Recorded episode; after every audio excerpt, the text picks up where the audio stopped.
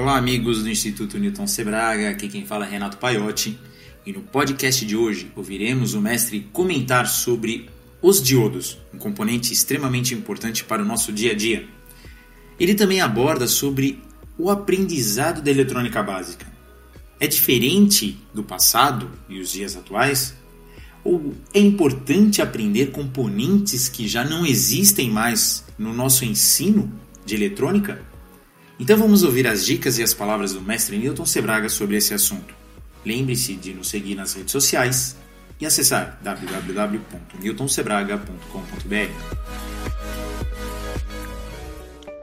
Visite a Mauser, site com busca diferenciada. Datasheets e informações sobre o lançamento de componentes equivalentes impedem o uso de componentes que podem sair de linha do seu projeto. Palavras do mestre Newton Sebraga. Olá pessoal, hoje eu vou falar de um componente muito especial. Eu vou falar dos diodos. Nós sabemos que quem mexe com eletrônica precisa conhecer o funcionamento dos componentes. Nos cursos básicos, como o meu, nos cursos de eletrônica analógica e em muitos outros cursos, a gente estuda os componentes passivos e os componentes semicondutores. O diodo está na categoria dos componentes semicondutores. E os diodos podem ser feitos de diversos materiais. Os antigos podiam ser feitos de selênio, o cristal de galena era um diodo, e os mais modernos de germânio e de silício que, que acontece com o diodo? Aquele componente que vocês pegam na mão tem duas perninhas e vocês sabem que ele tem um lado certo para ser ligado. O que acontece é que, se a gente lembrar um pouco do que aprendemos no curso básico de eletrônica, a corrente elétrica tem um sentido de circulação. Vamos pegar o sentido convencional. Se você ligar um resistor numa pilha, a corrente vai circular do polo positivo ao polo negativo passando pelo resistor. Nós dizemos que é a corrente convencional. Esse sentido de circulação depende da pilha, ela força a corrente em um sentido, mas também do componente que está ligado a ela. No caso do resistor, ele tem uma propriedade interessante: ele conduz a corrente em qualquer sentido. Então, se eu inverter um resistor, a corrente continua circulando. Ele novamente vai ser percorrido por uma corrente. Mas é isso que não acontece com o diodo.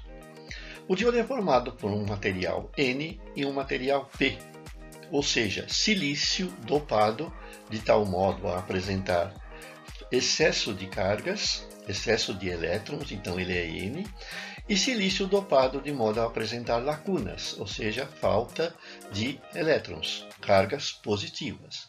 Se eu juntar os dois pedaços desse material, Forma-se entre eles uma junção, onde ocorre um fenômeno chamado recombinação. Os elétrons em excesso de um lado se combinam com a falta de elétrons de outros, ocupam as lacunas.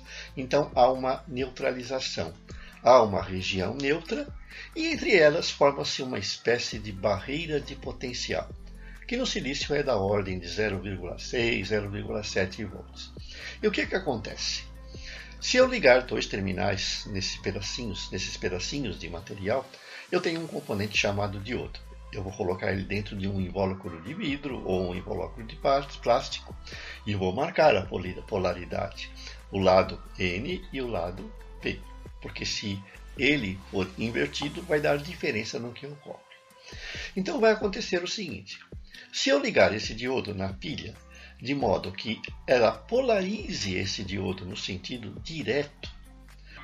O lado do diodo ligado ao positivo, se ele for o lado P, ocorre uma repulsão positivo com positivo. E o lado N ligado no negativo ocorre uma repulsão. Então as cargas são empurradas pela barreira. Elas se juntam na barreira e se recombinam. Circula uma corrente pelo diodo. No entanto, se eu inverter o diodo, colocar o lado N do lado positivo e o lado P do lado negativo, esses polos atraem as cargas, então elas se afastam da junção e não ocorre a condução. O diodo então está polarizado de de, do modo inverso e ele não conduz a corrente, apresenta uma elevada resistência. Então vejam, dependendo do modo como eu ligo o diodo, ele pode conduzir ou não conduzir a corrente. Nós dizemos que o diodo é um componente que conduz a corrente num único sentido. E essa propriedade é de extrema importância para a eletrônica. Conduzindo a corrente num único sentido, nós podemos fazer muitas coisas interessantes com o diodo. Por exemplo, nós podemos usá-lo para detectar um sinal de rádio modulado em amplitude.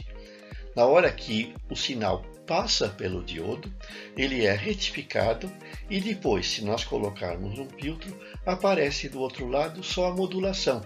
Aquela portadora de alta frequência, ela é praticamente cortada. Então, nós podemos extrair a informação de áudio de um sinal modulado em amplitude usando um diodo.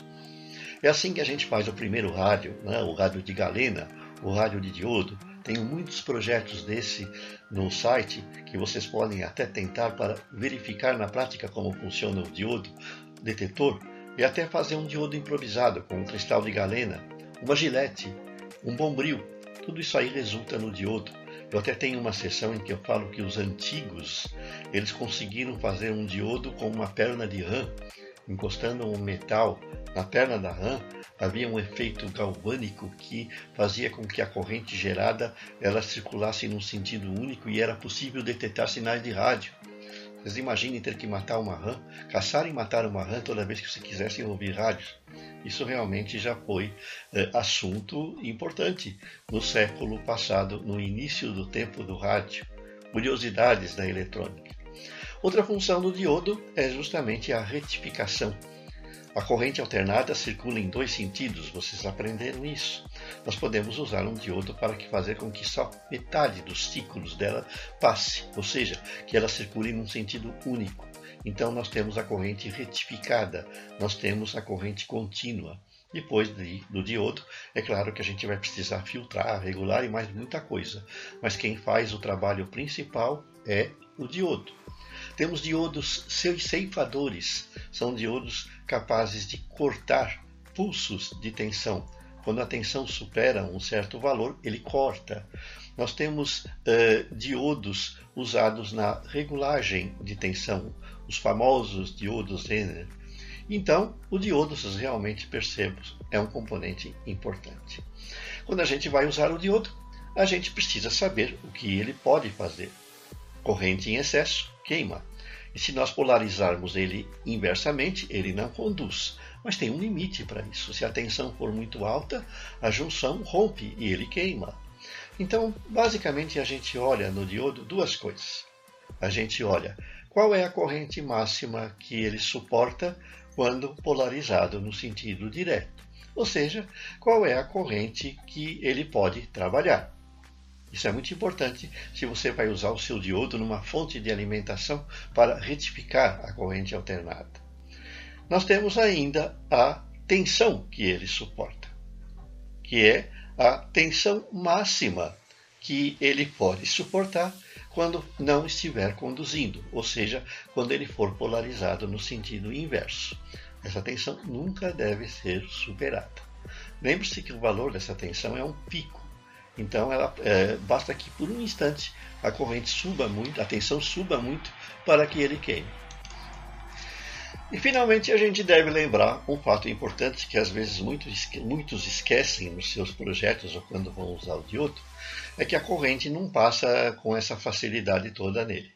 Ela precisa ser forçada a partir de um instante para que ela rompa a junção.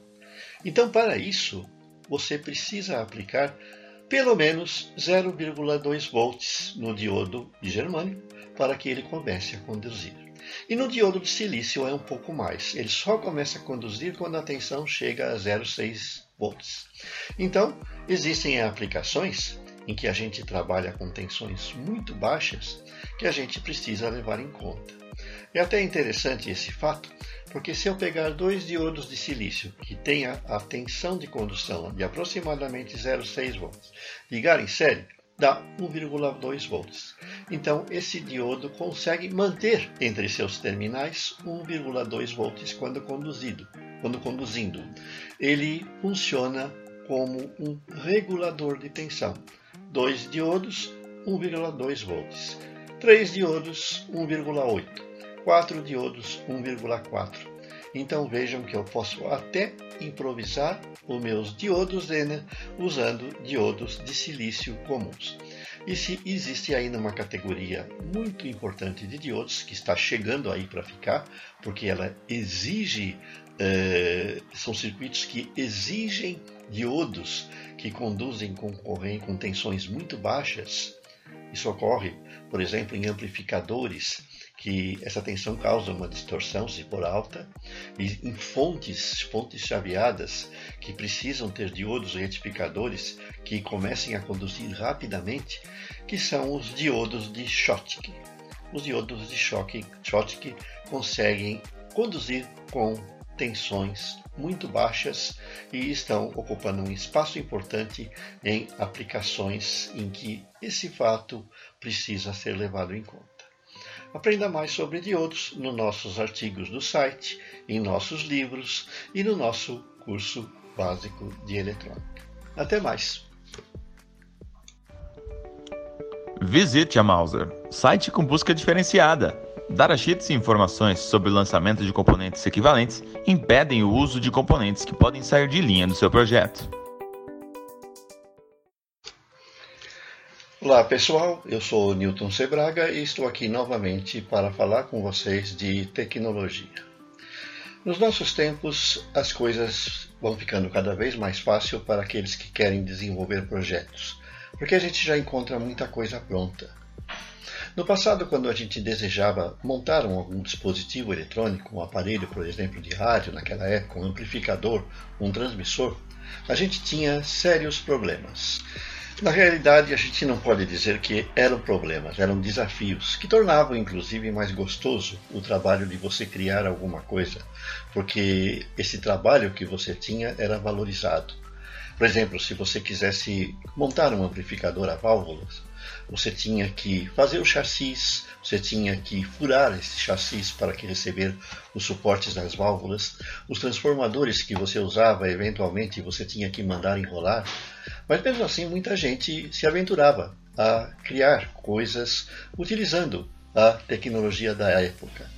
Eu me lembro, eu conheci um rapaz que estudava comigo naquela época na faculdade, e que ele simplesmente na garagem dele ele fabricava aparelhos de som, fabricava toca-discos que ele punha à venda nas lojas da rua Santa Efigênia naquela época. E com isso ele sustentava os seus estudos.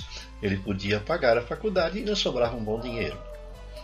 Na realidade, sobrava muito mais dinheiro do que vocês podem imaginar, porque a pequena empresa dele se tornou uma grande empresa uma empresa que chegou a ser uma das maiores eh, fabricantes de equipamentos de som na época em que ele fez isso. A tecnologia foi evoluindo e foi ficando mais fácil, porque já se podia contar com placas de circuito impresso e fabricantes de placas de circuito impresso que você podia encomendar. Então assim já era mais fácil. Você criava o seu projeto, criava o seu circuito, criava a placa e mandava fabricar a placa. Muitos até tinham recursos para fazer a fabricação caseira dessas placas, usando técnicas como silk screen e outras mais. Um outro problema também que a gente tinha eram as caixas dos aparelhos. Com o tempo, surgiram aqui no Brasil fábricas, como por exemplo a Patola, que fabricava as caixinhas que você podia adaptar para enfiar o seu projeto. E muitos faziam projetos comerciais com essas caixinhas. Hoje a gente já dá um passo além. A gente já consegue ter muitos circuitos já prontos, em que a gente parte deles para o nosso projeto e até pode mandar empresas especializadas fabricarem o produto enviando não apenas a placa, mas já a placa montada com aquilo que você deseja. E também existem as empresas que fornecem as caixas em que eles vão ser instalados. Então é tudo mais fácil em nossos dias. Mas mesmo assim, eh, muita gente esquece que quanto mais avançado for o projeto, mais tecnologia ele usar, maior conhecimento você tem que ter da eletrônica. E esse conhecimento inclui as bases. Muita gente esquece que se você usa um circuito que acende um LED, você precisa saber como é que funciona o LED, porque podem surgir imprevistos nas aplicações que vão ser causados por uma pequena característica desse componente que talvez tenha passado desapercebida ou que você não estudou. Aí você não consegue utilizar, não consegue eh, descobrir a causa do problema e não consegue reparar esse problema. Então vejam que a eletrônica avança. Nós vamos tendo tecnologias cada vez mais avançadas, nós vamos tendo cada vez mais recursos técnicos, os circuitos vão se tornando extremamente complexos. A gente começava no tempo da válvula um circuito de duas, três, quatro, cinco válvulas no máximo. Com transistores, depois a gente foi até números de 20, 30 transistores no circuito. E com o circuito integrado, o número foi crescendo exponencialmente. Quem não conhece a lei de Moore. Então, hoje, vocês podem perfeitamente desenvolver um projeto seu que utiliza um microcontrolador que tem milhões de transistores no seu interior e você não precisa saber o que cada um deles está fazendo. Você tem que saber o que o conjunto está sabendo. Mas por outro lado, você também tem que levar em conta que você precisa saber como é que funciona um transistor. Por quê? As saídas desse circuito para aquilo que você quer fazer estão ligadas a dispositivos que têm características que precisam casar com esse transistor. Por exemplo, um simples Arduino. Você tem saídas. Você precisa saber que correntes essas saídas fornecem. Qual é a velocidade de operação dela? Se houver um transiente, o que, que acontece? Isso aí é porque devido ao fato de lá dentro existir um transistor que está alimentando essa saída. Você precisa saber como ele funciona. É por esse motivo que a gente sempre batalha na necessidade de se ensinar a eletrônica a partir do início. Você não pode querer é, começar a eletrônica já ligando um Arduino numa interface, num shield, para acionar alguma coisa, se você não souber o que está acontecendo dentro do shield, dentro do Arduino e naquilo que está sendo acionado. Então eu vejo a necessidade da gente ter a eletrônica raiz, a eletrônica lá de baixo, em que você começa com a eletrônica básica, depois passa para a eletrônica analógica. Não precisa se aprofundar muito. Hoje em dia, até a gente é, contorna um pouco o aprendizado de certos cálculos que só são realizados se você vai fazer um projeto muito avançado. Não há necessidade. É claro que os cálculos básicos são importantes. Eu já falei em outro podcast a necessidade que a gente tem de aprender matemática, porque ela é uma ferramenta. Então, mesmo quando você trabalha com um microcontrolador, você está ligando nele um shield, está ligando o shield a uma carga, pode em determinados momentos ser necessário fazer algumas contas. Por exemplo, se você está acionando com um Arduino diversos shields ao mesmo tempo, você precisa levar em conta as correntes que esses shields podem fornecer. Cada saída tem uma corrente máxima. E o próprio dispositivo, no seu todo, o Arduino, tem uma capacidade de, de consumo determinada. Se você aciona todas as saídas ao mesmo tempo com a corrente máxima, você pode superar a capacidade do dispositivo e ter problemas. Inclusive, nós já falamos dos problemas que ocorrem quando você tem um desacoplamento ineficiente. A carga é muito grande, os dispositivos estão sendo acionados todos ao mesmo tempo. A fonte ela tem uma resistência interna que não é nula, é uma resistência limitada, ela tem um valor, então ela tem uma limitação de corrente que nesse momento pode causar aquele pico de corrente que faz com que a tensão caia nos dispositivos e o circuito que você está projetando reseta. Muita gente tem esse problema. Tá tudo bonitinho, você faz o cálculo, é, faz a simulação num software, mas na hora que você monta, a coisa não funciona como você quer. Então vejam, é aí que entra a eletrônica básica. É nesse momento que você precisa conhecer alguns funcionamentos de componentes em características bem específicas. Saber por que, que um capacitor cerâmico é o ideal para desacoplar e como que ele tem que ser usado. Saber que os resistores esquentam. Saber que os transistores têm uma velocidade limitada de ação e que eles podem, portanto, naquele momento em que você precisa deles, não fazer aquilo que você quer. Tudo isso é a base. Você tem que vir de lá para que na hora que você pegue a eletrônica avançada de hoje, você saiba o que fazer. E se alguma coisa errada, sair errado, você saiba por quê. E mais do que isso, sabendo por quê, você saiba como consertar o problema. Não adianta nada você ter um bom conhecimento de programação, saber ligar shields, saber usar Arduino, saber fazer um monte de coisas e depois, na hora que o problema aparece, não saber como resolver.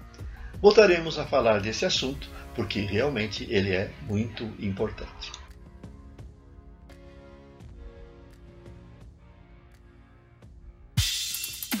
Mauser Electronics. Compre seu componente com atendimento em português. Ligue 0800 892 2210.